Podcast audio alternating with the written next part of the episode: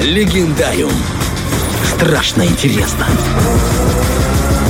Итак, очередная городская легенда врывается в эфир, друзья, и сегодня мы с тобой, Денис, поговорим про одну старую городскую легенду Америки, связанную с известным музыкантом и дьяволом. Угу. Это история про блюзмена Роберта Джонсона. На фоне играет инструментальный кавер его песни, и все началось, вся история в далеком 1930 году. Именно тогда юный Роберт, что называется, заболел музыкой. Ему было 19, его уже знатно потрепала жизнь, его юная жена умерла во время родов, и после этого, этого перелома, Роберт решил вместо оседлой жизни фермера выбрать жизнь блюз-музыканта. Тогда же он встречает э, местную mm-hmm. звезду штата Миссисипи Сан Хауса.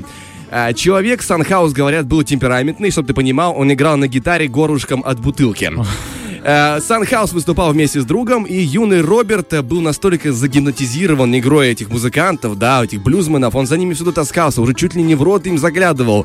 Но ему так нравился этот стиль нашей музыки, эти э, свободные от э, каких-то проблем мужчины, mm-hmm. которые просто играют музыку и ничего не делают. И его это впечатляло. Правда, звезды относились к нему снисходительно. Парень толком играть-то блюз и не умел, поэтому mm-hmm. он так, знаешь, типа, ну ладно, играет ну, себе, играет, не мешает и ладно. И тут в какой-то момент Роберт Джонсон вдруг исчезает примерно на год. Но Роберт, Роберт вернется.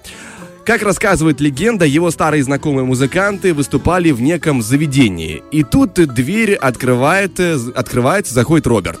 Он пробирается на сцену нагло, просто сквозь толпу, э, когда ребята там еще выступали, по идее, со своей гитарой и начинает играть и наступает просто тишина. Никто не мог поверить, что этот щуплый паренек, который в прошлом еле-еле держал гитару в руках и что-то вместо пения мычал, мог так играть. Вот тут-то его и нашла слава, потому что она, скажем так, слава Роберта Джонсона шла впереди него по всему mm-hmm. штату Миссисипи и выходила, в принципе, из-за его пределы. Э, к слову говоря, на его песни делали каверы такие группы, как Led Zeppelin и oh, Эрик Клэптон, да, делал на его э, каверы но, а у его знакомых в этот момент возникает вопрос. Э, ты год пропадал, возвращаешься, а музыкант совершенно иного уровня. Как так? Давай рассказывай.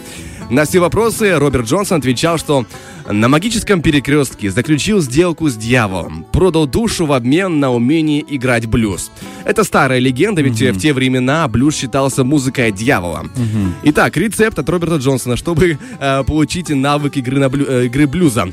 Нужно было взять гитару и пойти на перекресток в глухой местности, ночью при полной луне. Тогда явится дьявол и предложит сделку. Умение в совершенстве играть блюз в обмен на бессмертную душу. И эта байка закрепилась за Джонсоном. В те времена он даже посвятил ей пару песен. Но правда была такова, потому что байка байкой. А в путешествии Роберт отправился ради того, чтобы поискать своего реального отца настоящего. Mm-hmm. Но в одном из городов нашел отца, скажем так, э, духовного, своего наставника. Mm-hmm. Тот научил его еще играть блюз, потому что он был самоучкой, э, талантливым блюзманом, чтобы ты понимал, насколько он был человек своеобразный. А, его учитель учился э, петь блюз ночью на кладбище, чтобы никому не мешать. И быстрее, да, типа быстрее научусь играть и убегу оттуда. Не знаю, но тем не менее он э, передал свои знания Роберту и сделал из него легенду.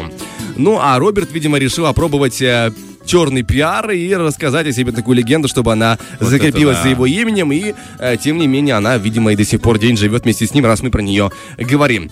Э, кроме того, что интересно, на том месте, где Джонсон якобы продал душу дьяволу, установили памятный знак. Угу. Это на пересечении находится 61 и 49 дорог в Кларксдейле, штат Миссисипи. Там находится такой здоровенный столб, где пересекаются гитары и находятся там особенно обозначатели э, номеров дорог. Угу. Вот э, такая история, кстати говоря, Слушай. про нее рассказывали сверхъестественно. Там да, была одна серия, посвященная до этого, просто они раскрутили гораздо сильнее, но тем не менее, эта легенда довольно известная, про которую можно было бы упомянуть, потому что история этого музыканта довольно любопытная.